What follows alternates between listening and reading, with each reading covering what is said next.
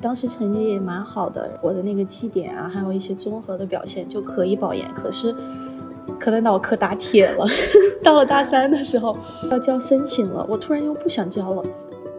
Oh, to see without my eyes, the first time that you 你能看到那个终点在哪里？但是世界还这么广阔呢，我还有更多的人生想要去体验。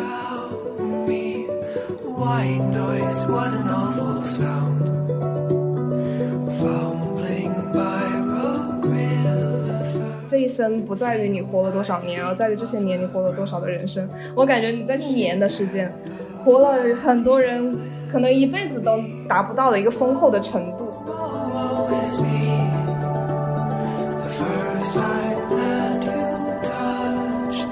你在不同的地方的时候，不会太去想着我来自哪里，你只会去想着我要去到哪里。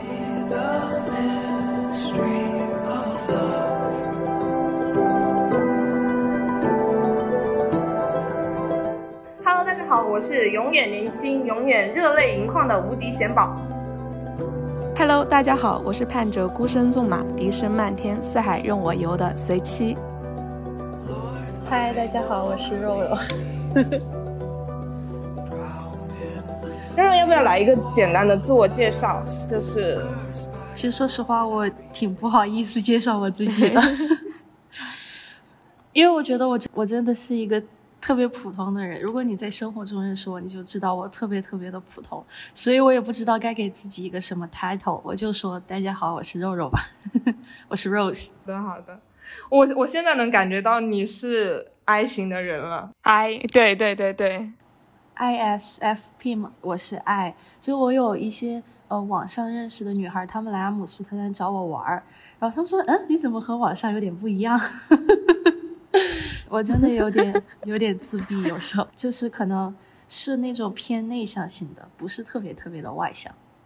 那我们回到就是嗯，回到梦开始的地方。这是我摘录到你的小红书笔记里面原话，就是别人认为最好的路，对于你自己来说不一定是最合适的。对。然后也有一句话是说，人生的道路没有模板，在你自己的时区里面永远都准时。对。从你留学的整个过程中，怎么去实践或者怎么去理解这两句话的？然后，可以跟我们讲述一下吗？你的留学经历？我觉得这个要最开始追溯到我读本科的时候，那个时候我一进大学的时候，我就特别想保研，然后我学习也特别努力、特别认真，所以当时成绩也蛮好的，然后我的那个绩点啊，还有一些综合的表现就可以保研。可是，可能脑壳打铁了，到了大三的时候。哦，那个时候要交申请了，我突然又不想交了。然后我的闺蜜当时就很震惊嘛，她说啊，你是不是傻呀？你之前那么努力，你为什么又不保研了？我说我以前一直都想出国留学，我不知道为什么，我现在把这件事情抛到脑后，因为感觉大家都想保研，然后我也保研，为什么呢？我要去做大家都想做的事情？我说不，我还是要出。我当时就没有交那个申请，嗯，结果我被我闺蜜发现了，然后她就特别的生气。她当时都不理我们在课堂上，她说你为什么不交那个？然后我俩就相当于吵了一架，我就给他发了一段很长的，就说我要走我自己的路，而不是说我爸爸妈妈想要我走的路，或者大家都走的那条路，所以我一定要去留学。就这样，这是第一次我选择了一个可能和大家不太一样的路。然后还有就是毕业的时候，同学都在工作嘛，然后要么就在已经开始读书了。我当时就是因为情绪真的很不好，我工作的时候特别不开心，然后我遇到了一个特别变态的老板，他要让你加班每天，啊，对他特别崇尚加班的文化，他觉得加班是你为这个公司奋斗牺牲，是一种年轻人的拼搏的表现。我和他的观念特别不同嘛，所以我就辞职了，然后我就开始间隔年，我觉得那是我的。第二次吧，可能选择了一条和大家不同的路，因为当时可能很多身边的同学都觉得我刚毕业了，我一定要为了自己的人生梦想奋斗啊什么的。当时就有点反内卷的那个思想，我觉得我就不要上班，我就要玩。对，嗯，我觉得那是第二次选择了和别人不太一样的路，就这样子。然后出国留学的话，反正我就特别喜欢这玩那玩嘛。但是我觉得这个也不算吧，因为我感觉留学生都挺喜欢这儿玩那儿玩的。对，对，当时就前面两个，嗯，那我们就从最开始那个间隔年那一个部分说起。好的，之所以那个间隔年，是因为一是因为疫情的原因，第二个原因其实这个原因我没有讲过，给你们独家爆料一下。好的，还有一个原因是因为当时呃，我觉得我要出国留学对爸爸妈妈是一种经济负担嘛，然后我就想着我能看我能不能够花一年的时间赚足自己出国留学的那些费用。结果那一年其实我没有赚多少，然后到了那个时候我收到了我的 offer，然后当时我就在想惨了，我现在有了 offer 了，可是我没有没有学费怎么办？然后我就去找，我就给银行。对，我就给银行打电话，我就说我要贷款，呃，银行说，呃，我不能给你贷，因为你没有什么可以抵押的。我说我用我的信用，他说你现在刚出身社会，你没有什么信用可言。所以其实当时我的心是很悬的，我不知道我能不能够出去。虽然我已经有了 offer，可是你知道我的 background 就是那个 financial background 不是特别的好，因为我觉得爸爸妈妈他们也特别的辛苦。然后养大了我哥哥还有我，他们真的付出了很多，所以我不想让他们再给我花钱了。然后我就给我妈妈打电话，我说妈妈，我我出国不了了，因为没有银行给我贷款。结果我妈妈说没事儿，我们给你准备好了。然后我当时 那个时候我在上海的街头，我就看着那些大楼特别的繁华。然后我给我妈妈打那个电话，她说没事儿，我们已经给你准备好了，就像是一个惊喜一样，你知道吗？然后我就在那街头 就开始狂哭。就是有时候我想，爸爸妈妈他们虽然不会说，我觉得他们当时也是想看一下考验我能不能用这一年的时间赚足那个钱。其实我后面没有赚出来，但是他们还是给我无条件的支持，所以我觉得很感动。那爸爸妈妈真的是你背后的那个支撑啊！真的，就是他们可能把自己的积蓄啊都投资到了我身上，可以这样说吧。所以这就是为什么我后面也特别的努力。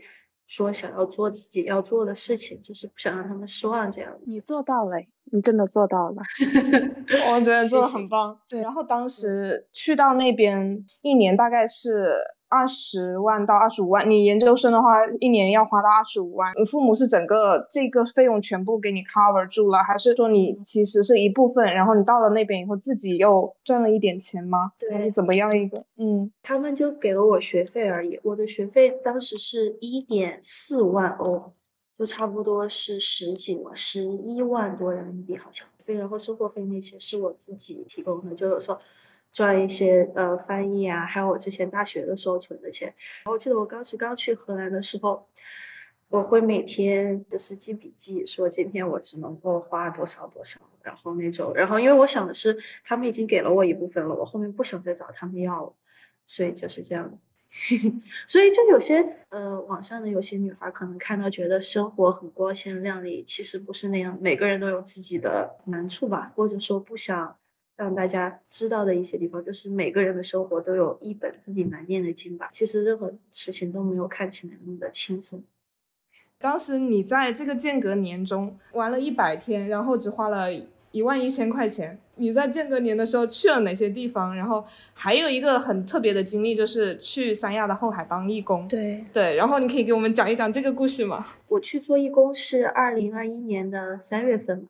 那年年初的时候，我去三亚玩了一下，然后当时一直都听说有后海这个地方，就他们说那里特别好玩，可以冲浪什么的，但是我就没有去到。很搞笑的是。我当时在三亚，我上了一个出租车，我说我要到后海，那个人说好，结果他把我拉到了一个叫后海的酒吧，但是不在后海村，就在三亚市。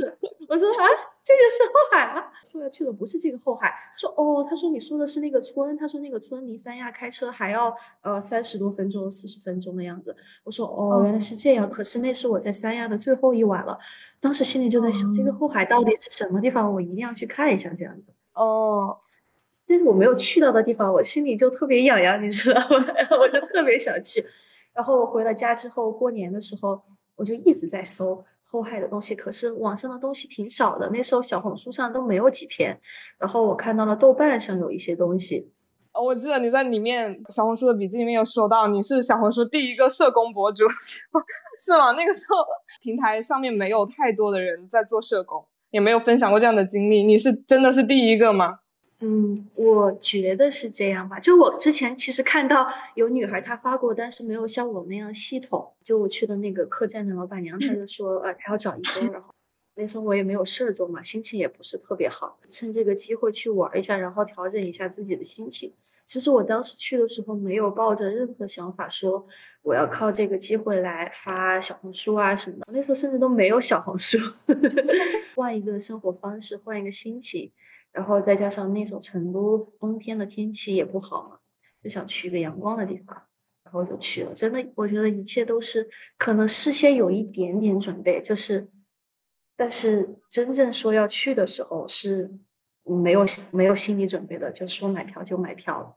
那个契机是那个老板娘说，我同时在跟很多人聊，然后你马上就买了第二天的机票。我就是特别怕别人抢到了这个机会，我所以要去。我觉得真的有时候想做一件事情，要有一点点冲动，就不要去想着哎呀我要这样那样。有时候真的想做，立马就去做了，其实后面的事情就自然而然的发生了。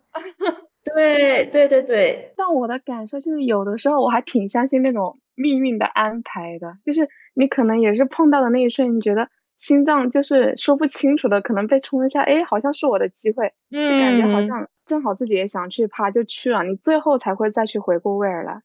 对，对当时订了票之后，回家的时候，我就在想，我有一点点后悔，因为那个时候我订票的那一瞬间，我是还没有拿到我的 offer 的，就是真的是特别迷茫的一个状态。结果你知道吗？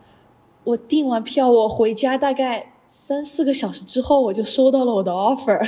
哇，就感觉心里对，就感觉心里突然有一个着落了。因为我当时想的是，我现在去做义工，我又没有我的 offer，我又没有工作，那我的人生难道就 你知道吗？还是会有一点点焦虑的。可是我真的是当订完票的那一天回到家，我晚上就收到了我的 offer，可能是上天眷顾了我。对，这是礼物。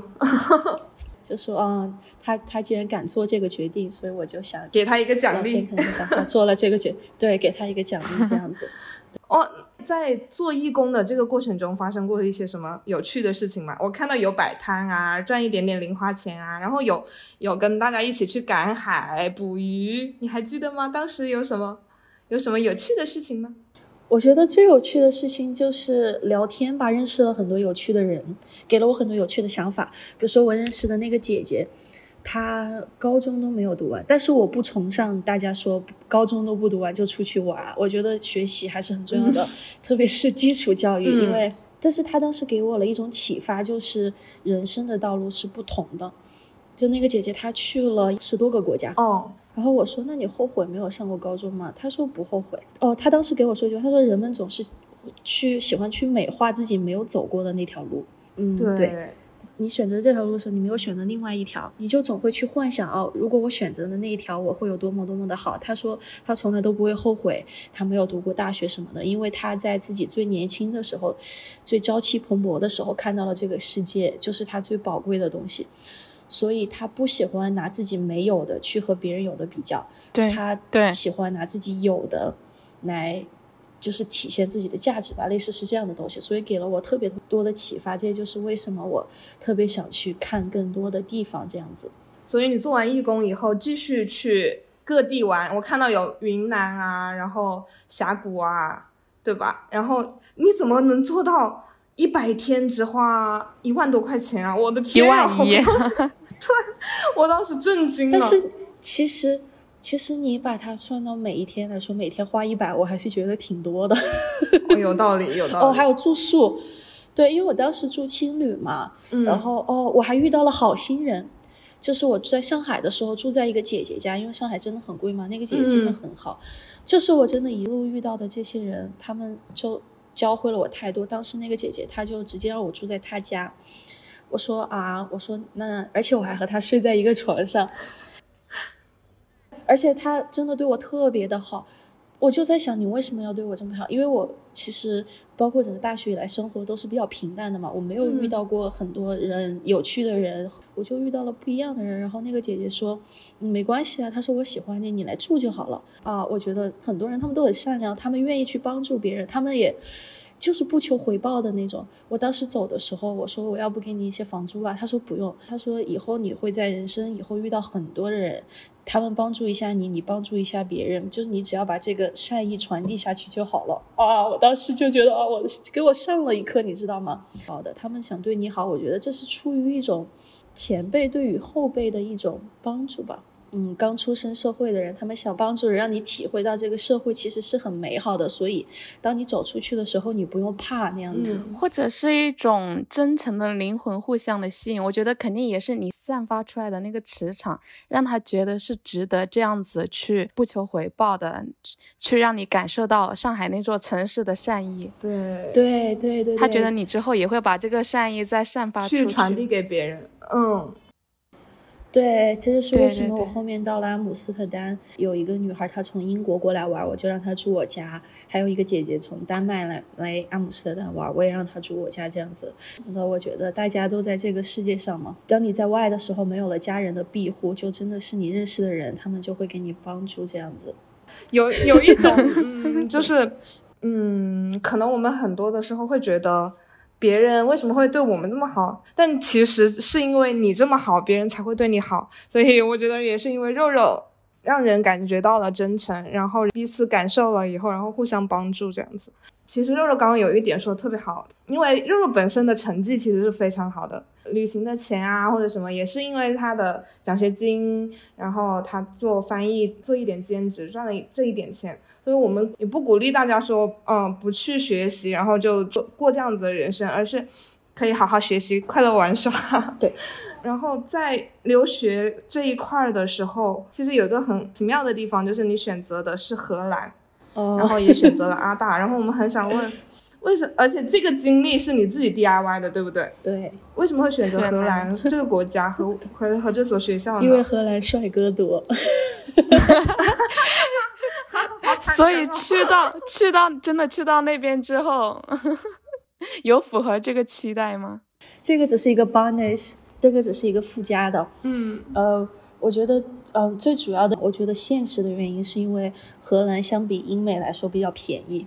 嗯嗯嗯嗯，对。然后阿大的那个语言学的排名很还是比较高的，有一年是排名第十还是第十五，就是在所有的 world ranking 里面。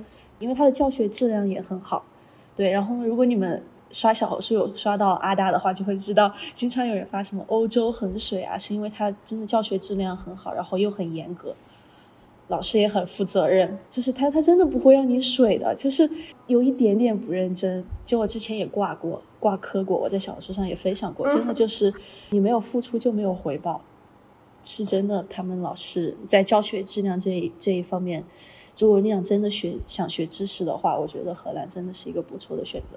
然后阿大的话，他其实是如果说要去做申请，他是不是很看重跟你，就是比如说你要去读研究生，他会不会很看重你本科的专业的一个匹配度？我们怎么去选专业呢？阿大特别看重这个，他非但看重专业的匹配度，他有时候还会看你的工作经验。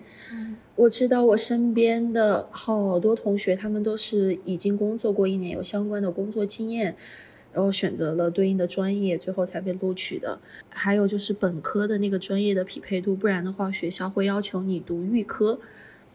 对，因为我的本科其实是翻译嘛，但是我后面选的这个研究生的是 linguistics 语言学，我的这个 track 叫做语言文学与教育。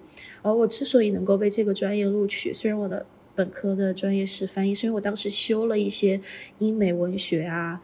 还有什么应用语言学的一些相关的课程，所以才被录取了。对，如果你没有相关，完全没有的话，啊，我就想来了以后选择一个和我本科完全不一样的，那个是不可能的，或者他就会要求你读预科这样子。啊，对他很看重这方面。阿大那边是申请的话需要交文书之类的吗？就是要提前写学习计划书，跟他们说清楚跨专业的理由啊什么的。嗯，这个我不是很清楚，因为我没有跨专业，我相当于还是在语言的这个范畴之下的。对，但是你说的那个学习规划书我没有交过，我当时就是交了一个嗯，P.S. Personal Statement，一个 C.V. 我的简介，然后还有一个就是我的成绩单，还有就是本科的毕业证书、毕业证这样子，还有雅思，就是这几个。其实它的资料要要求的不是很多，但我觉得有可能是分专业，如果有些专业要求要考别的什么成绩的话，可能是别对。但是语言就我的这个文科的这方面，他们的文书的要求很少。就虽然他们的要求你教的东西少，但是他还是会看你的质量的，就是一定要在你的文书里面体现自己的想法，对，嗯，就我觉得应该叫短小精悍吧，就对是他的要求，对要求没有那么多，但是还是要写的非常认真仔细那样子。那反而是更难的。所以他的语言其实只要看雅思和托福这种是吗？然后他不太对，荷兰语会有要求吗？嗯，没有，完全没有要求。他们那些荷兰人都不讲荷兰语，我感觉阿姆斯特丹真的，你给一个荷兰人讲荷兰语，他知道你是老外之后，他就开始和你讲英语，你根本没有那个语言环境去学习。对，他们的英语水平都很高，那些老奶奶、老爷爷他们都会讲荷兰语，哦不，英语。他们对，哎，那阿大的要求，嗯、是要雅思达到多少才能去申请呢？它有一个门槛吗？嗯，我觉得这个专业可能不一样吧，像我学语言的可能要高一点，嗯好像都是七，而且每个小项也要到七这样子，别的可能要求没有这么严格。嗯，但是你当时是考了八分对吧？你首考就考了八分，给我们分享一下 雅思为什么可以考这么好？哦，我觉得首先就我要做的事情，我一定会把它做好。其实我就是那种人，我不想做一件事情的时候，我怎么都不会去做它。别人按但是我想头你也会做的事情很难受。嗯对对对，但一个事情我决心我要去做了，我就一定要把它做好，就是这样子。我当时想的是，我就要考八分，因为其实我的本身的英语的那个基础是挺好的，所以我就想的是舍我其谁的那种感觉吧。对我当时就想的是，我一定要考八分，而且我觉得我可以，可能是一种信念的力量，信念。就是信念那叫什么吸吸引力法则吧？我当时想，我一定要考八分，然后八分，快来快来！对，然后我我也特别的努力，因为我我不相信什么说裸考可以过的，除非他真的是特别的牛掰。我当时呃没有玩手机，每天学习六个小时，然后坚持了一个月这样子。而且我觉得还有一个原因是因为我的动力很足，我当时想的是我一定要出国留学，所以我一定要把这件事情做好。只是我当时有个很强的信念，就是我要把这件事情做好之后，这是一个敲门砖。只有我把这件事情做好了，我以后想做更多的事情，我才能够拥有一个前提或者平台这样子吧。所以我就下定了决心。那你建议是自学还是报班？因为你是自学的哈。我觉得这个要看自己的能力和自己的目标吧，就是看他们两个匹不匹配。如果能力很强的话，基础比较好，比如说专四过了，专四是优秀，还有什么呃，像我们翻译专业的有考那个 CAT，、嗯叫什么全国翻译水平资格证书，有过二笔的话，或者三笔吧，或者嗯三口。就是自己基础比较好的话，想拿七点五或者想挑战一下八分，我觉得是可以自学的。当然也要有一个特别，呃详细的计划，而且要去按照那个计划执行。但如果你平时的英语水平可能四级都还没有过，你还说啊我要去考八分，那不可能。对，要报班这样子，对，就要看自己的能力和预期是不是是否匹配这样子。那肉肉，我们也之前也知道你是语言专业的，然后你自己也有自己的 English Talk 的频道。刚刚包括你也说到，其实从初中开始，你就对英语有我必须要考过的这种雄心壮志。那为什么会从初中开始就有这个想法？然后你学习英语的动力或者是那个基础是什么？我觉得最原始的动力就是，虽然听起来很蠢，但是就是因为贾斯汀比伯那个男人。就我觉得最单纯、最简单的原始的动力，就是因为我想离他更近，就是偶像的力量。之前我发了一个我去看他的演唱会，我哭的稀里哗啦的，下面还有人就是不理解我，有一些不好的评论什么的。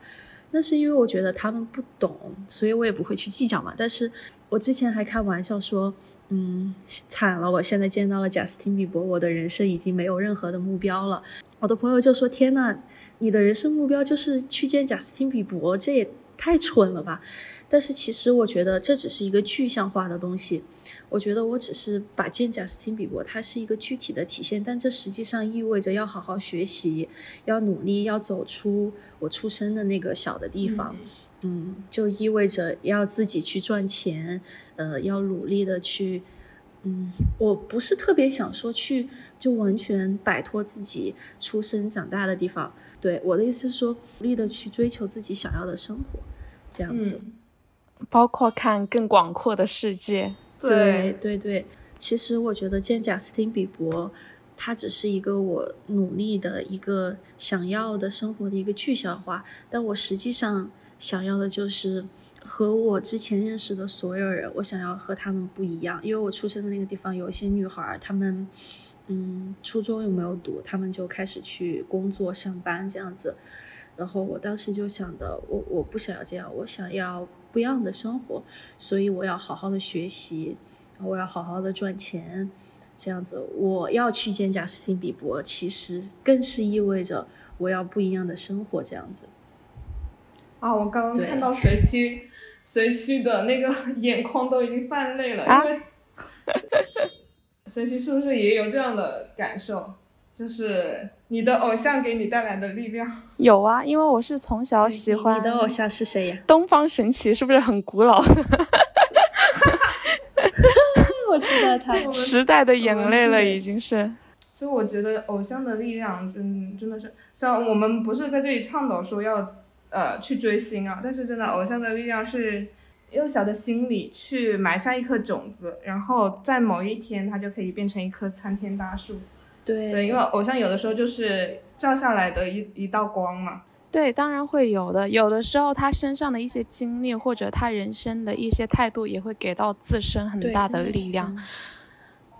包括我刚刚有回想到，就是肉肉说他就是考虑在保研跟那个留学之间做取舍的时候，更多的也是因为保研对。当时的肉肉来说，可能也是一种大家都认为很平坦的道路，但是它也是一条就是过于直线的道路。你能看到那个终点在哪里？但是世界还这么广阔呢，我还有更多的人生想要去体验。对，其实我觉得我骨子里是有一点反骨，反骨精神，对，有点叛逆。一百斤的肉肉，九十九斤的反骨。但是确实也证明了，就是。走出了更多的可能性。嗯，对对对，其实我真的发现，机会不是等来的，是真的是自己去探索出来的。有些时候，一个小小的选择就会给你带来特别不同的东西，特别不一样的人生。真的就是那么一瞬间的事情。所以我真的特别鼓励大家多出去走一走，看一看，玩一玩。你不知道你会遇到什么样的人，你不知道你会遇到什么样的事情。有时候一个小小的选择，真的可以会改变很多。那我们就是留学，我们已经迈出来了，所以我们很想就是针对这个国度荷兰，我们做一些详细的了解。第一个问题就是荷兰的天气怎么样？因为我真的很好奇，我很怕冷，但是我很喜欢荷兰。然后他们说荷兰很冷，然后包括你的 vlog 里面也经常说，因为荷兰太冷了。对，然后因为你说荷兰太冷了，我就要去找个温暖的地方去 vacation 一下。然后我就在想，荷兰的天气到底怎么样？什么时候适合去玩？我觉得荷兰的天气就和我的性格一样，特别的极端，就 bipolar 那种。它阳光明媚的时候，真的天气特别特别的好。它只要一刮风下雨，就特别的 gloomy，就是特别的忧郁。嗯，对，所以我也会被那个影响。荷兰的冬天就是那种特别的。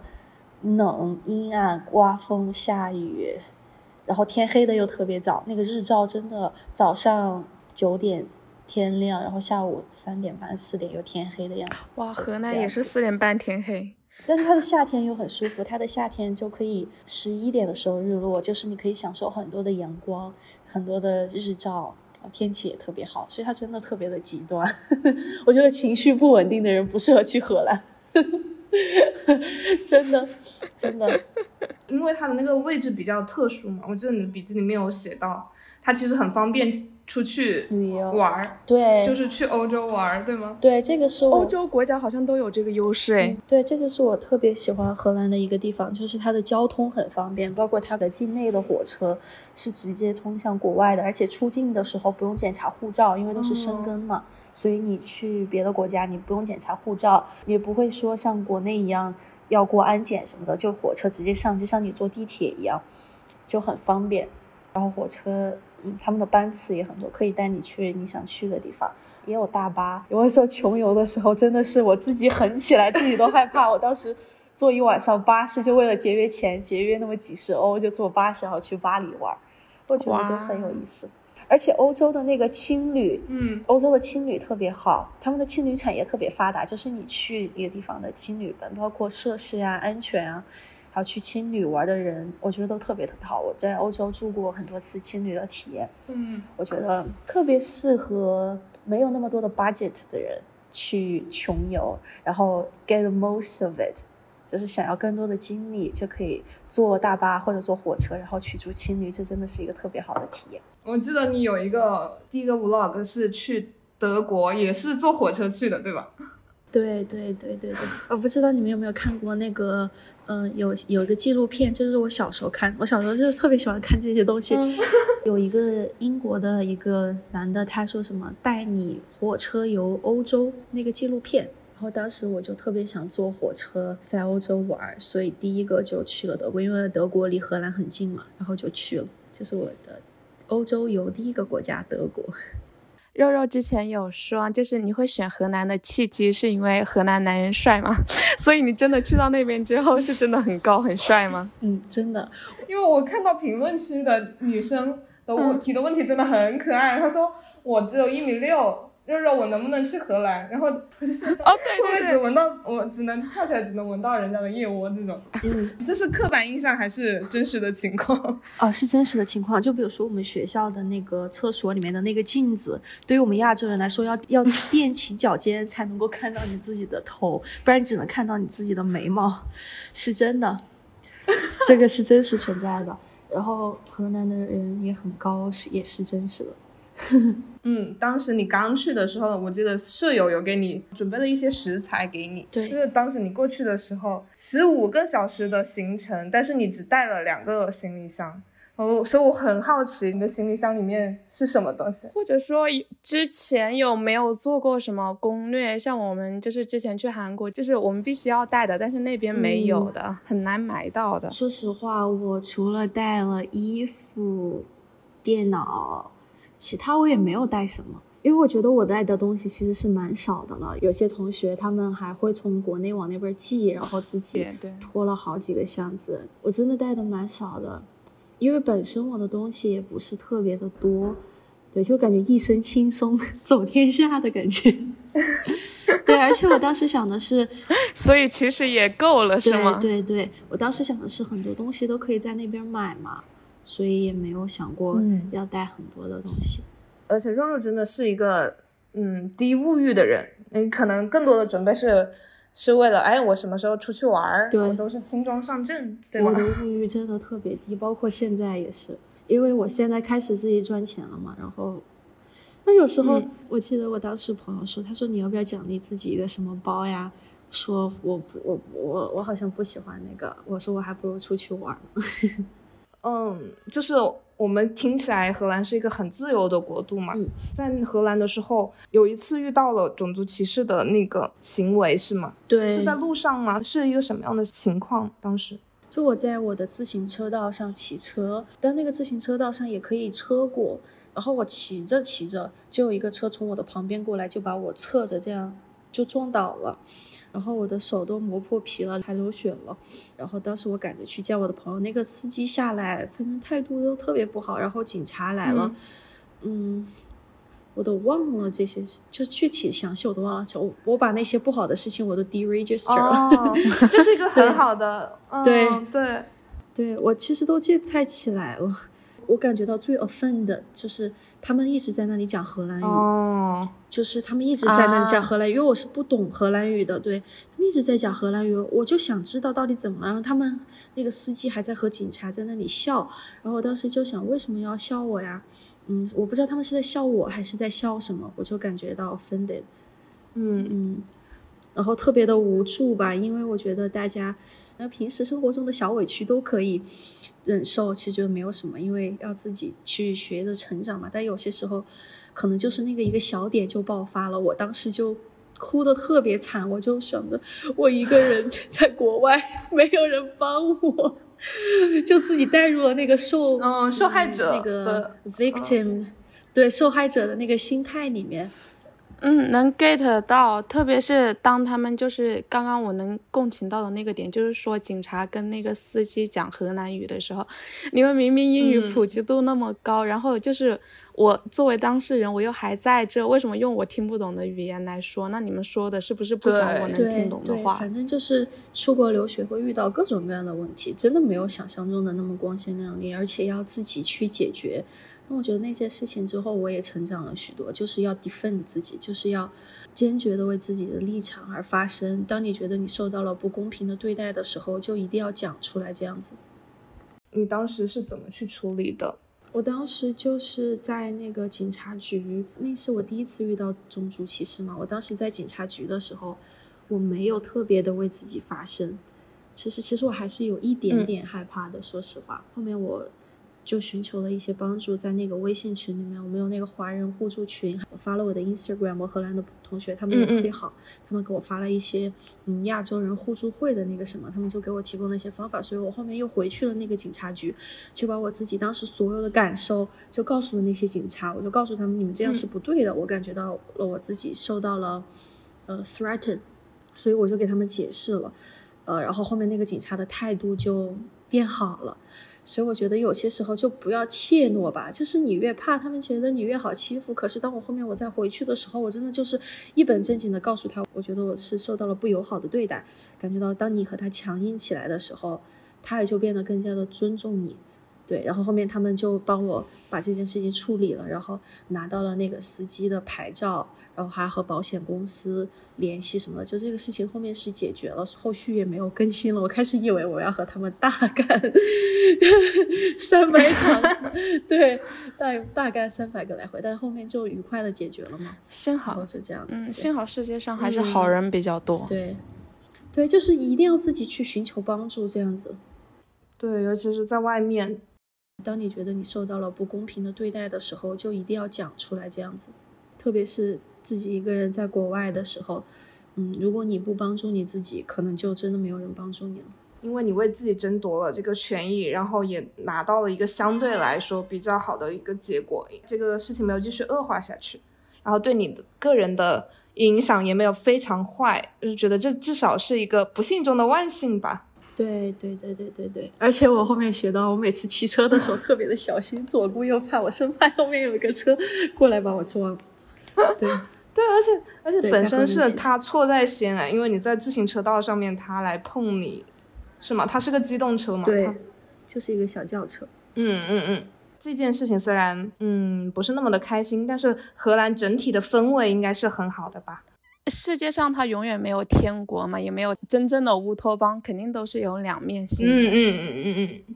我我很喜欢荷兰。对我有看到有朋友在问的，就是荷兰的本科和研究生都是一年期嘛，他们的制度是怎么样的？那个本科是三年制的，然后研究生分，对，研究生是分一年的或者两年的，一年的那个就是 course，叫授课制研究生吧，然后还有一个两年的叫 re research，是叫研究型研究生。我觉得可能就和国内的专硕和学硕的差别，可能是类似于这样子的。我看到你有一个摘抄是说详细的，我不我不赘述了，但是他有一句话是说阿姆斯特丹的样子就是我理想中世界的样子。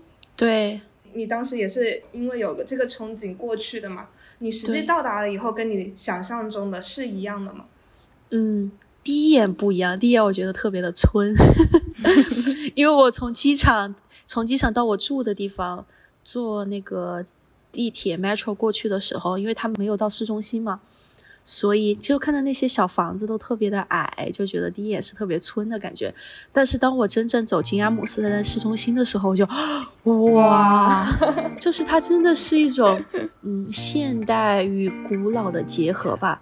就因为它是有运河嘛，他们那些房子的年龄都很大了，都几百年的历史。可是你会看到，就穿梭在那些大街小巷的人，他们都是那种。形形色色的人就很包容的一个环境，还有包括嗯，阿姆斯特丹荷兰本身对那个呃 LGBT 群体，他们也都特别的友好，所以你会看到各种各样穿着打扮的人，还有包括嗯阿姆斯特丹南区那里，他们就是类似于是叫他们的新区吧，他们那些房子也是很高的，然后包括嗯。在阿姆斯特丹的人就是形形色色的，来自世界各地的人。我觉得其实对任何一个国，就我觉得美国也是这样，有很多的来自世界各地的人。但我觉得阿姆斯特丹对我来说的感受就是它特别的年轻又古老。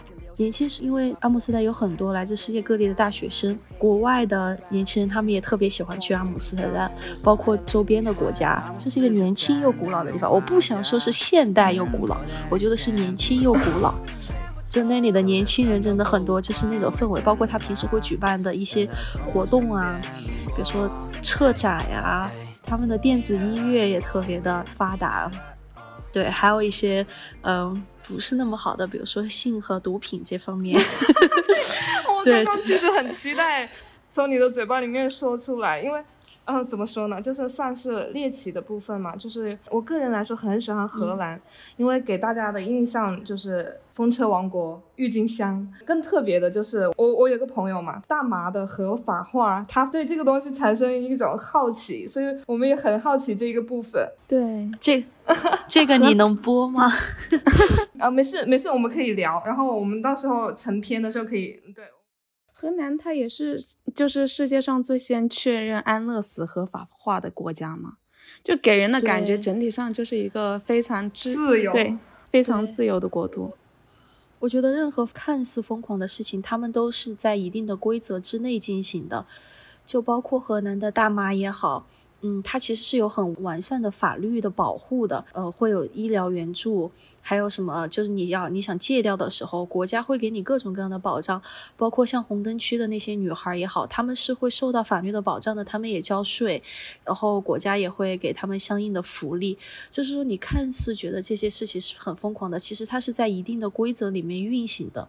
我就觉得这一点好的，就是我当时和一个德国的朋友聊，他说，其实这世界上有些国家吸大麻不合法，但是还是会有年轻人去尝试。对，那当他尝试了之后，他的生命受到了威胁之后，没有人会去帮助他，可能有时候后果会更加的不好。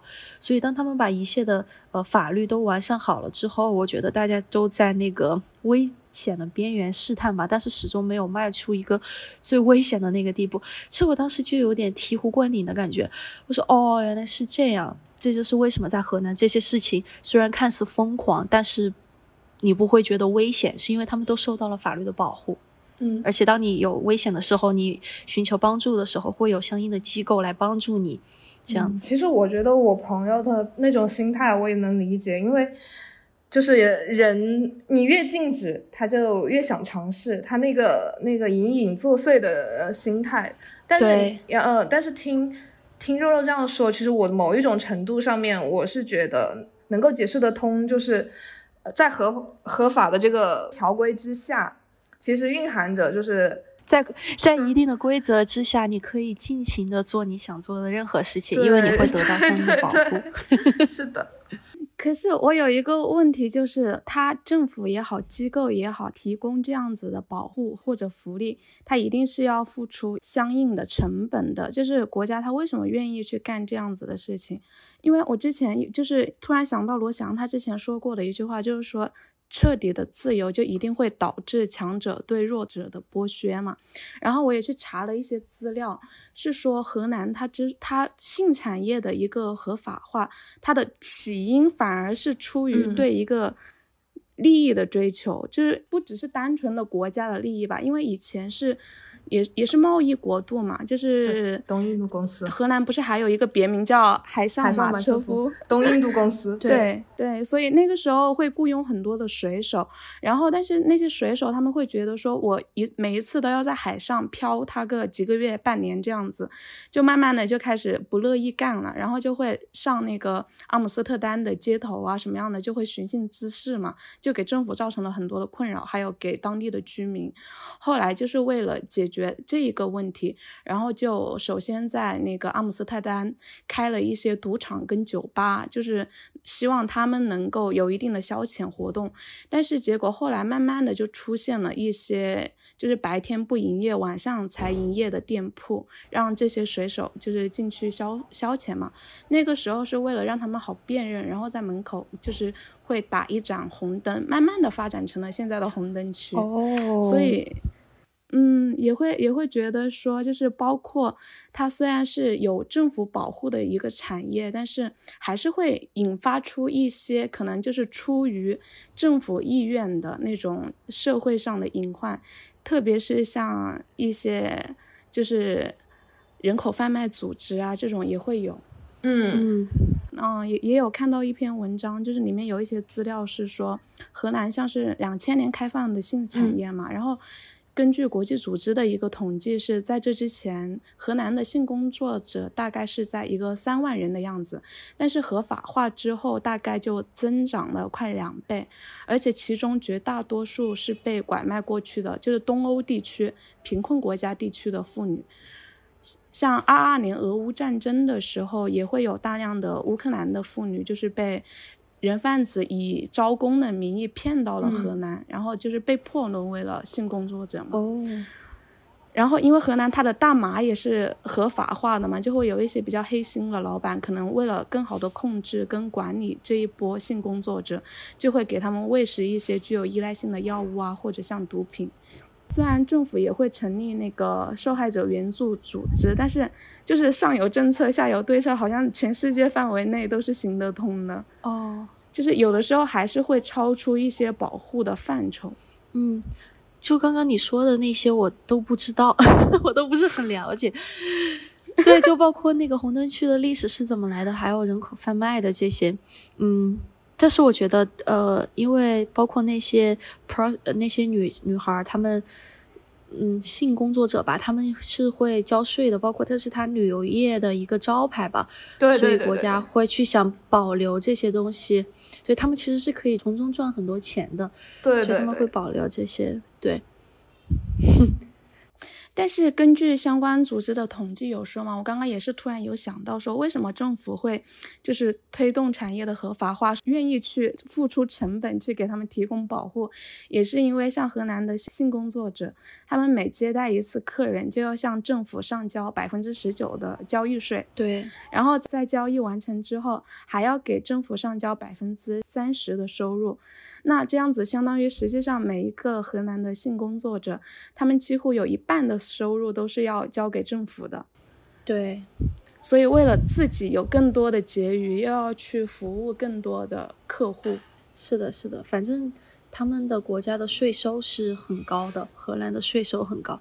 对，所以如果要在荷兰找工作的 小伙伴们就要知道，荷兰的税收真的是很高，包括包括很多荷兰当地人，他们都会觉得自己国家的税收太高了。但也正是因为有了税收高，所以他们的福利也相对会更好。嗯，包括我们留学生也有很多的福利，对，嗯，哦，我我觉得那个呃性产业是因为，嗯，它现在已经特别的成了气候，呃，是它旅游业的一个招牌，呃，而且是一个相对比较完善的一个体系，呃，所以就会有很多人想去去荷兰的时候就想去体验一下。我上周才去看的那，对我上周才去看那个 sex show，就那些。脱衣舞女，对，就就不细细讲，我们就不细讲了。这个 细讲可能就不能播了，对，播不了了。对，但是我我们刚刚，嗯，包括我们在会议之前，其实，在随期他也有给我们看一个视频嘛。但是政府现在就是在疫情之后，其实也有做一些调整的，就是让呃控制游客的数量来。嗯，缓解就是这个对于红灯区啊，或者是这这个的一个需求，我不知道是不是嗯一种保护啊。但是确实，我觉得没有买卖就没有伤害嘛。如果说大家都是冲着它那个产业过去，它的好奇心促使大家都想要去看，那可能就会有更多的女孩自愿非自愿的，就是要因为它繁荣需有需要，就会有更多的这样子的产业。对对对，嗯。对，对，这个国家还有很多多元化的、有吸引力的东西。对对对，大家都多去看看它的郁金香吧。对，有郁金香，风车也很好看。对，还可以看一下帅哥什么 哦，像你刚刚说的那个，我觉得扯回到和留学有关的，呃，有相对限流吧，限制那个。呃，就包括留学生也是荷兰，对荷兰留学的话，我觉得有一个不好的就是他的房子很难找，有些时候说那个找房比申请还要更困难。呃，去年的时候，那个河南的政府学校就发通知说，如果你是国外的留学生，你在河南没有找得住的地方，你就不要来，这样子是学校，对，是学校专门有发邮件。新生说的，如果你没有房子，你就别来了，不然你就要去睡操场。这是真实发生的事情。像河南南部的那个莱顿大学，还是什么乌特勒支大学，他们当时新生去的时候没有住宿嘛，因为河南这边的学校是不是说像我们中国的大学一样是住在学校里面的？它是通过不同的中介房地产的那种中间商去帮你找房子的。呃，所以很多学生没有找到住的地方，他们当时就只能去住那个学校的体育馆。所以我觉得来荷兰留学，我要就对，如果让我给一个小建议的话，我就建议要提前找房，嗯，尽量通过学校找房，因为学校找房那个位置相对比较安全，而且那个那些楼的设施也好，然后你住的那些邻居也都是学生，活动也会相对多一点。有些楼里面会定期的有什么，嗯，去。骑自行车呀、徒步呀那些活动，我觉得这个比较好。对，对，找房子这个真的是。嗯嗯，然后我记得你你在另外一个笔记里面有写到，就是要提醒大家记得买保险，是吗？因为你当时其实有吃过一点点亏，是吗？嗯，对，保险一定要买，就买学校推荐的那个 A O N 的那个保险就好，它是包所有的，包括你出去旅行的时候，你的航班延误了，还有你的什么有财产的丢失的情况，都可以用那个保。平时你要去看医生也可以报，挂号费这些都可以报，包括我去年坐了一次救护车，那个救护车也可以报。对，因为在国外看病还是挺贵的。对，就用学校推荐的那个就好。嗯，救护车是要花钱的，对吧？就如果说没有保险的，对，没有没有保险你就免费的嘛。嗯，对，但你有保险的话，就那个保险公司给你报了。刚刚刚刚有提到，就是荷兰对留学生有很多福利，就除了。嗯，除了这些之外，还有什么福利可以跟我们说一下吗？哦，这个我觉得挺好，就是他每个月给你发钱，是真的，是真的把钱打到 简单粗暴，对，就真的把钱打到你的银行卡上，它就是一个叫做房补的东西。具体的信息那些政策，我觉得可以去小红书上搜一下。嗯，然后就是如果你满二十三岁。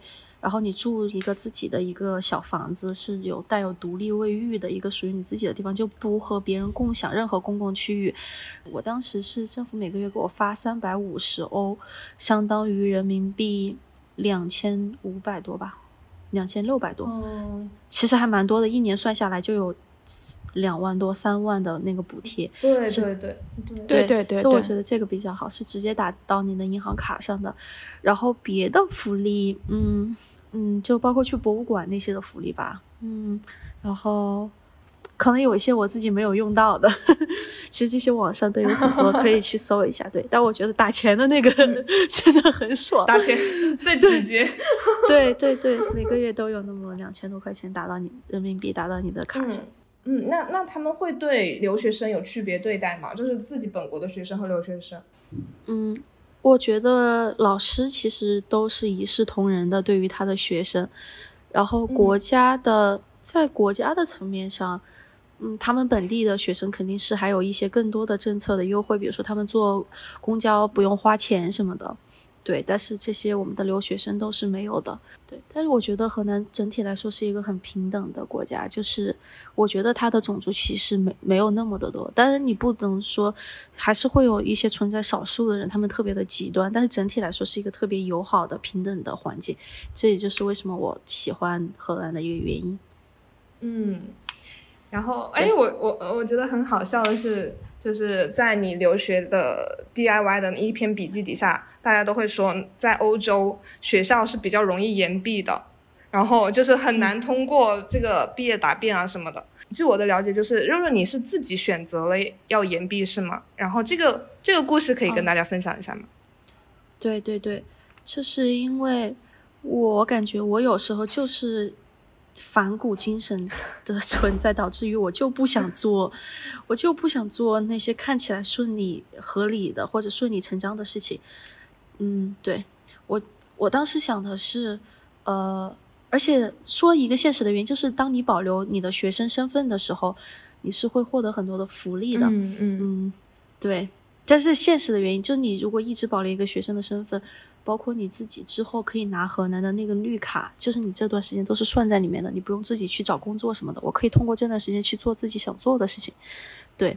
然后还有一个原因，就是因为，嗯，我觉得人生中的很多事情，它不一定有一个完美的计划吧，就是说要自己去走一步看一步。如果我当时没有因没因没有因为生病住院，或者最最开始没有挂科，然后我毕业了，我说不定现在。就找了一个工作，就开始在办公楼里面上班了什么的。嗯，对。但是正是因为有了这样的契机，我可以继续去做自己想做的事情，去去更多的地方旅行啊，然后多看一看什么的。但是有时候我也在想，会不会是因为我太胆小了，就不敢去面对这个真实的世界？但有时候想到底什么才是真实的世界呢？我有时候在想，我不，我害，其实我有点害怕上班，有时候害怕某一某一种类型的社交，就是。嗯，利益建立在利益关系之上的社交，这是我很害怕的，所以这是我为什么一直害怕上班的原因。嗯，对。有时候我就觉得，这到底是我胆小的表现呢，还是勇敢的表现？我不知道。我觉得这是一个很矛盾的想法。有时候我在想，可能是因为我太胆小了，我害怕毕业，我害怕毕了业之后要去面对自己就是成年人的世界，所以我一直想以一个学生的身份来面对这个世界。有时候我在想，那转念一想，我觉得哦，这好像又是一种勇敢的表现，就是说不去做那些看起来顺理成章的事情。这我觉得这是一个很矛盾的点，我现在都自己不能够解答。嗯嗯嗯嗯嗯。对，嗯，对，哦，我很懂这种感觉。来，随机随机麦交给你，交给我。我跟我我跟肉肉，对啊，这个想法是一样的。就人生中的有些时候困惑，感觉没有答案一样。我，就我有时候感觉又又害怕又勇敢，就在那种反复横跳之间。不知道自己到底是，但是忠于内心吧，我觉得是，就是可能你的理性会告诉你哪些条条框框的东西应该是对的，可以去走的，但是你的内心应该也是一个很向往自由的人，就是如果顺利的毕业去到一个职场，那他的那些你未知的那些东西虽然是未知的，但是实际上是个什么样的场景，大概是可以构想得到的，然后那个是你所排斥的东西，对，嗯。所以，所以我我就看到了。我觉得正是因为这个选择，然后我们我们就得以看到，就是肉肉带我们看世界。包括 下一个篇章，我们就要讲到，呃，小红书里面说过的一句话，就是我的快乐在世界的各个角落。我们在正式开始这个话题之前，其实我也有一个问题想问，肉肉，你有细数过，就是这集中的，你从你出国一开始，一共去过了多少国家吗？有十多个，但是我没有细数过，但至少有十个国家。对，好，那我们就我们就随跟随肉肉的步伐，我们一起来云游一下这些国家吧。就是因为看肉肉的 vlog 嘛，就是特别喜欢极限换乘。那肉肉，你一般是怎么去策划旅行的？嗯，其实我不会做攻略。攻略我不会做，我是去到了那个地方，我当天有一个想法，我就去了。我有一个小分享，就是虽然我自己发小红书，但是我不会刷。对。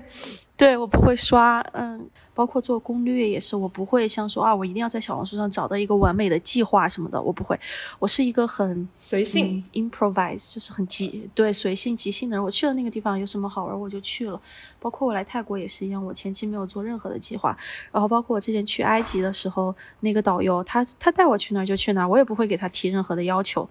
就我是一个很随遇而安的人，他想干嘛就干嘛。然后我去任何艰苦的环境也好，我都会在从中寻找一点点的乐趣，这样子。哦，就是我不会给自己一个完美的计划，因为我觉得任何美好的东西都是在那些不经意之间碰撞出来的。对，就我不会给自己有一个规定计划什么的，所以不会做攻略。哦，原来是这样。对。我记得虽然不刷小红书，但是你有出过穷游怎么玩？然后我们也很好奇，你在瑞士其实也有花了九百五十欧元就去玩了瑞士的一个小镇，就是你穷游是怎么玩出花来的？嗯，首先我觉得认识当地人吧，或者认识和你一样的去穷游的朋友，所以这就是为什么我特别提倡大家去住青旅，真的很安全，也不用害怕什么的，对。然后另外一个就是，比如说有些时候你可能坐不了坐不了火车了，你只能坐巴士，那你就调整一下自己的心态。其实坐巴士也好玩，有时候你可能哦你不想花那个钱打车的时候，你可能需要步行，那你就调整自己的心态，在步行的途中，你可能会看到一些好玩的东西啊，你可以记录呀。或者可以走一走，锻炼身体啊。就是我觉得我心态比较好吧，我特别容易调整自己的心态。就是再不好的环境也好，我都会想着 get get the most of it，你知道吗？就是去从中寻找自己的乐趣那样子。说一下，当时我去后海做义工的时候，我是觉得很好玩的。但是可能有些女孩去了，她们觉得她们的经历不好，觉得她们的住宿不好，吃的不好，然后又来反骂我说啊，这个肉肉在虚假宣 传，她其实义工没有这么好，她在虚假宣传什么的。其实我觉得有时候和自己的心态是有关系的，不能老是。对，把着那些不好的原因去说啊，怎么怎么样了？包括你出去玩，那些经费没有那么多，就不要去想着那件事情，就是把自己能够做的事情，从中获取更多的乐趣就好了。没有钱住酒店就住青旅，没有钱打车就走路就好了。任何的事情，它都会有自己的乐趣在其中的，只要你自己愿意去发现，就是不要觉得自己太金贵了。嗯、对，就差不多这样，就是去享受它。对，事情发生了，你就去享受它。对，OK，那那还有就是我我非常非常喜欢的一个篇章，就是你一个人去埃及旅游嘛，刚刚也其实有说过，但是但是我跟其他以往不同的是，我发现你在非洲的时候其实是找了一个向导的，那什么情况下是需要找当地的向导？什么时候又可以一个人去旅行呢？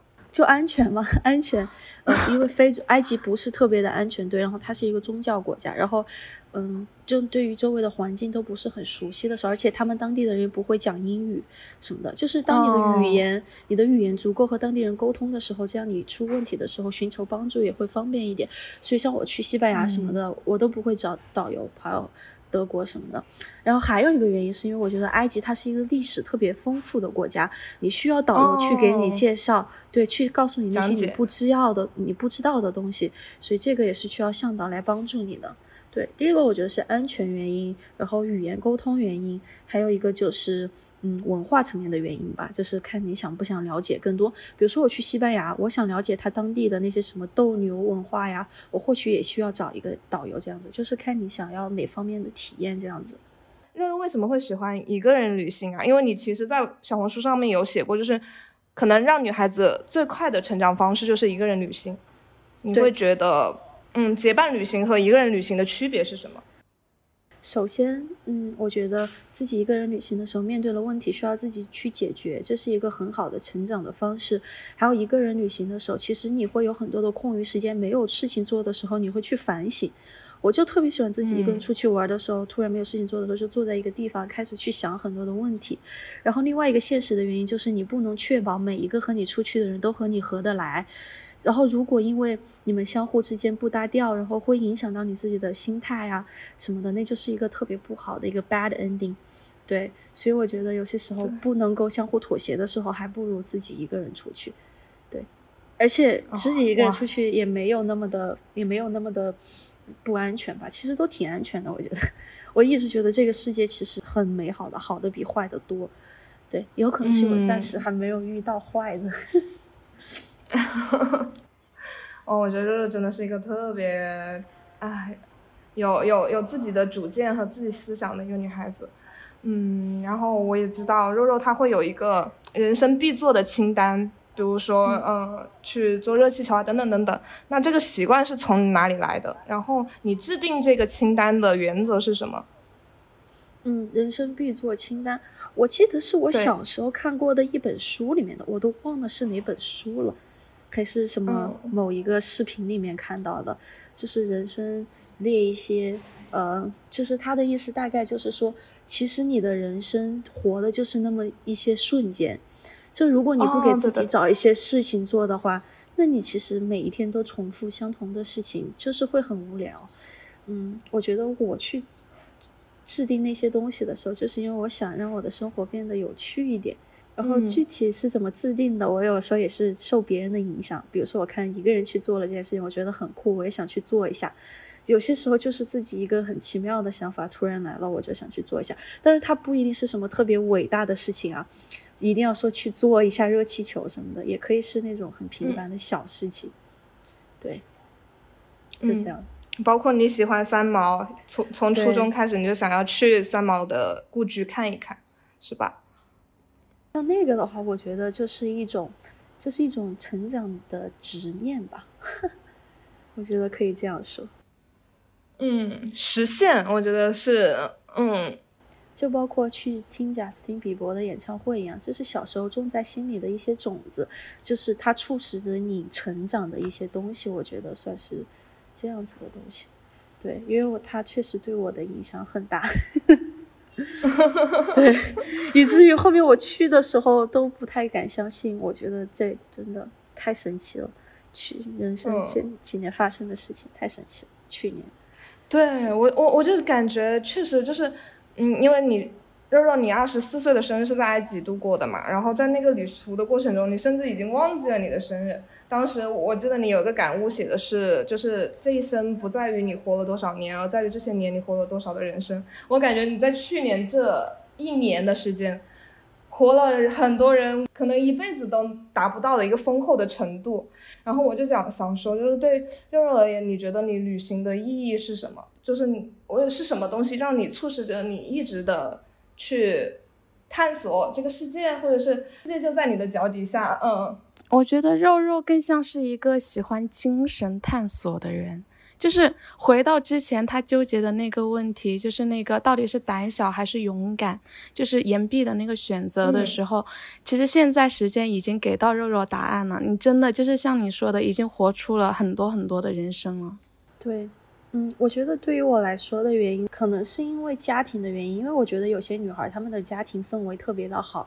所以她们可以在自己的父母、爸爸妈妈或者就是身上获得一些精神寄托，以至于他们和父母关系特别好的时候，他们就可以在家里获得很多的安全感，他们就不愿意出去。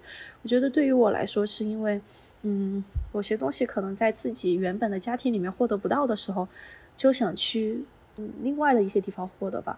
包括有时候我我之前说过，我为什么会对在旅行中认识的人或者身边的朋友这么好，就是可能自己觉得身上的一些想要散发的爱，嗯，可能在原本的家庭里面没有得到回应的时候，会去散发到别人的身上。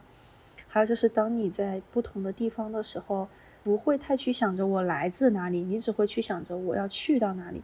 就是不会太去纠结于过去，因为我对自己本身原本的成长环境我都不是特别的开心，和爸爸妈妈的关系也不是那么的好，所以我觉得这是一个原因。因为我觉得我看到有一些女孩子，当然我也没有批批评的意思啊，就我发现很多女孩，她们和她当和她们的妈妈关系特别好的时候，她们就会在自己的那个家庭的小的温床里面变成了一个。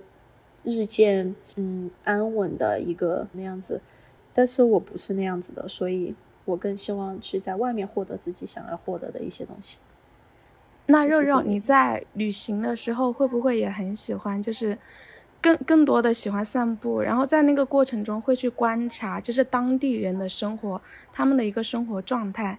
然后就是包括一些情侣也好，家庭也好，就是在那个场景下是在干些什么？嗯，对，会会，包括我之前去埃及的时候，我看当地人是怎么生活的。但是其实这个，说实话，像我去西班牙的那些地方，我很少，我很少观察到这些东西。但是我当时去埃及的时候，我发现他们当地的妇女晚上的时候喜欢坐在他们自己的家门口，在那里聊天。然后可能因为家里太热了，对，然后他们也会坐在那个河边，以家庭为单位坐在那里，可能是集会啊或者什么的。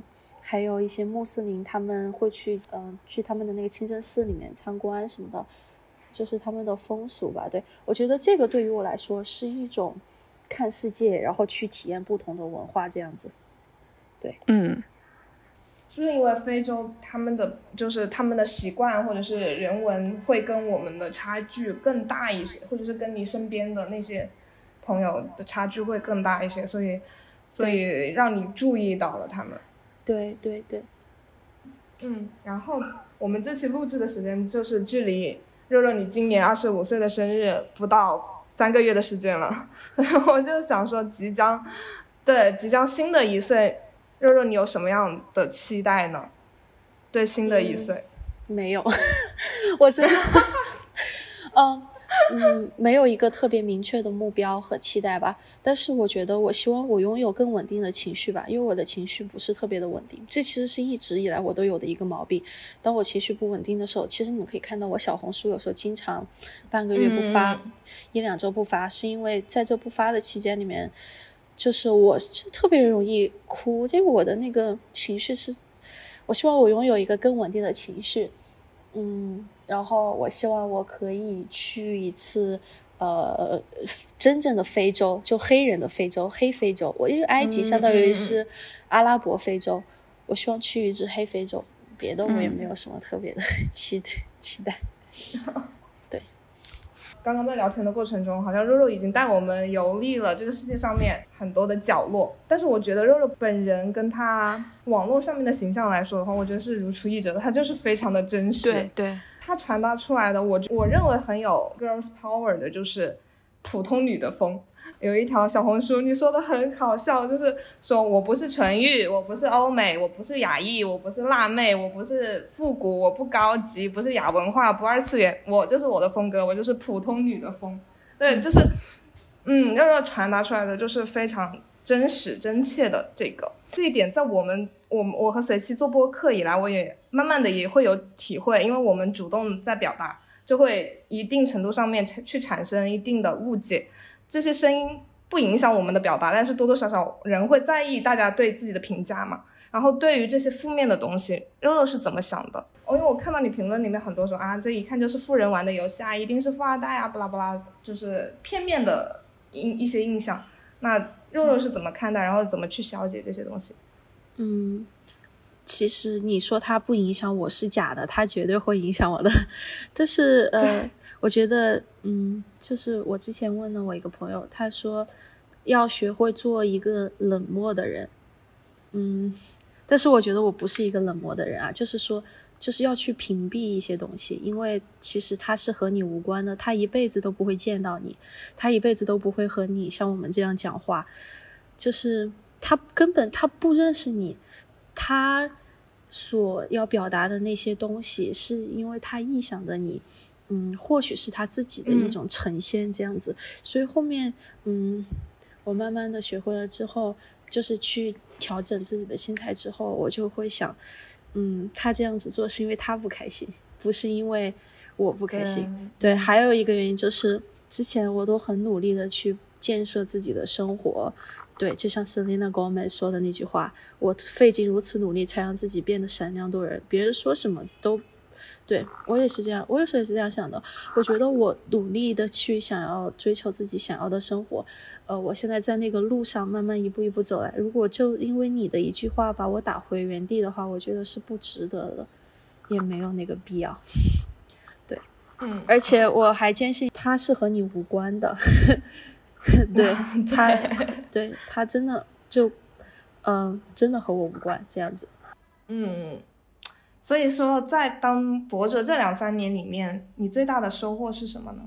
嗯，最大的收获是让我变得更加自信了，因为大家喜欢我的时候，我会，我觉得有时候不一定是我给别人能量，我会收到一些私信，有些女孩子她们会给我一些能量。平时难过的时候，我看到他们会鼓励我，觉得让我变得更加自信了，知道自己的价值，就是我也可以去影响一些女生啊，这样子。就让我变得更加自信了，因为在我发小红书之前，我真的不是一个特别自信的人。哦，真的吗？我这个就其实点题了，也因为我们在邀请肉肉的时候，当时也是希望用肉肉的经历，然后用他的整个留学的过程，包括他去呃旅行的这个经历，让大家能够看到更多女生的样本，然后让大家能够有冲破现在既有的生活，去寻找更多的可能。对。我觉得点题了，刚刚就。而且我其实觉得肉肉他已经做的很好了，真的。对，已经做的很好了，谢谢。就是很有生命力的女孩子，对，就是真的是很有生命力的女孩子。然后，嗯，其实还有一个，嗯，girls power 的点，就是在于，呃，因为肉肉刚刚我们多多少少其实有涉及到一点点，就是，嗯，我觉得她真实。勇敢的去分享他自己的这个躁郁症的这个问题，其实也让更多的人了解到了窗口。对，哪怕那些就是这样分享的笔记的引发讨论的这个，没有说像啊旅游 vlog 数据那么的好，但是我觉得这也是一个窗口，能够让大家了解相关的精神疾病的一个窗口。那就是精神疾病和身体疾病没有区别，只是病了。然后也有发出过这样的倡导，说让大家不要歧视有有心理问题的人，对对，包括不开心的时候要倡导大家去自救。嗯，我觉得这个层面上面，就是肉肉也是非常做的非常的棒。嗯，夸你。我觉得一开始就是就想发什么就发什么，就发出去了。我当时就是想发，没有也没有想过要引起什么的波澜啊，就引起什么一定的。讨论。对讨论什么，我就只是想发而已。嗯，也是一个宣泄的出口，对，或或者也是一种自救的方式吧。对，对当时的其实到了现在，有些时候难过的时候根本不敢发，对，因为关关注你的人越来越多，知道吧？就是关注更多了，对，关注更多了，然后你发了，别人就会觉得你矫情什么的，所以有些时候，呃，难过的时候也不太愿意去分享。就是如果你下次看我很久没有更新，你就知道我在 emo。对，好的，然后最后就是升华的部分啦。啊，趁这个机会我就说一下吧，就是我想说，每一个人他们真的都特别的普通，包括你在网上看到特别光鲜亮丽的人，回归到生活中，他们是一个特别普通的人。我一直都觉得我就是这样的一个人，所以以至于当我承受到了一些关注的时候，嗯，怎么说太激动了？要总结的时候，对，要接受自己的普通。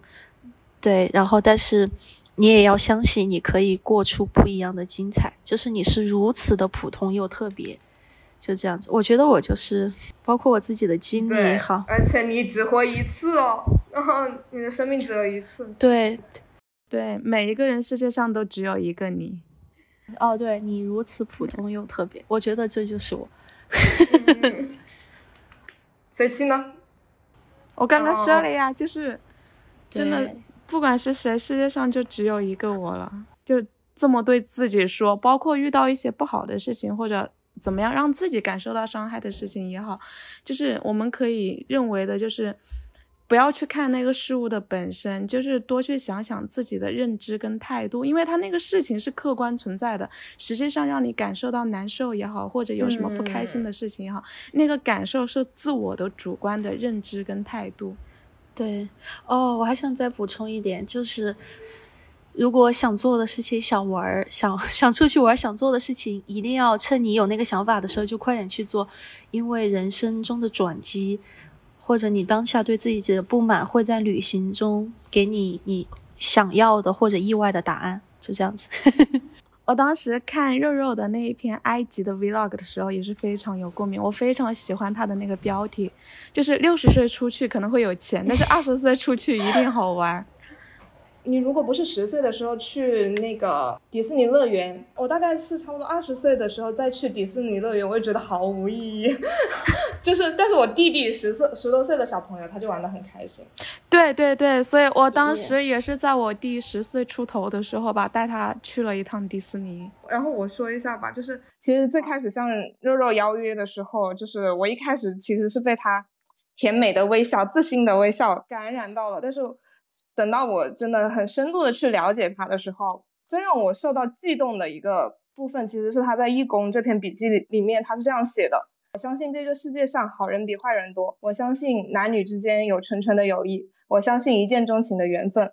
我相信将心比心，只要你善良，别人也会对你善良。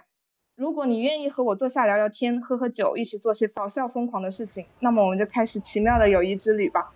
然后我不知道大家听到会是什么样的感受。我当时看到，因为是文字，内心非常的震动。我感受到的是非常高浓度、非常纯粹的赤子之心。可能因为在场我的年纪是最大的，然后我受到职场经营是最深的。我在经历了职场和社会一些复杂的人际关系和利益上面的东西以后，我就会觉得我走着走着就会自我封闭，慢慢就忘记了当时为什么要出发。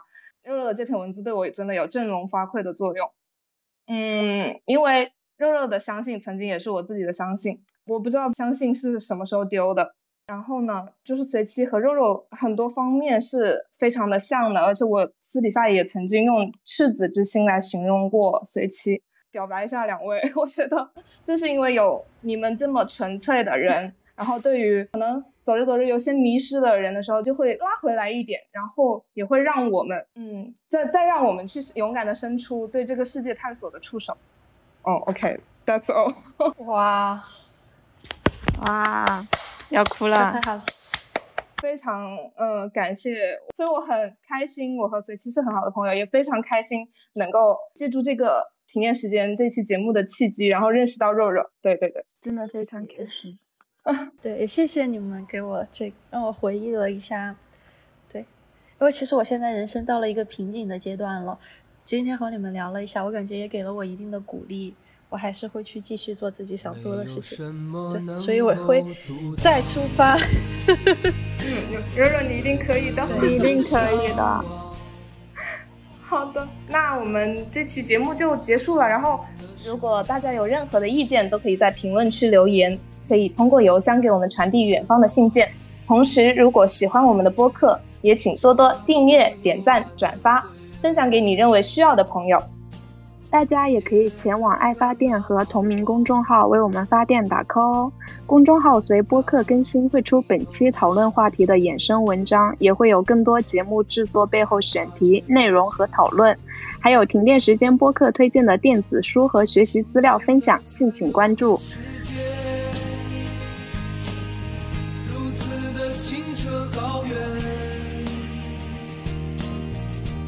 盛开着永不凋零蓝莲花。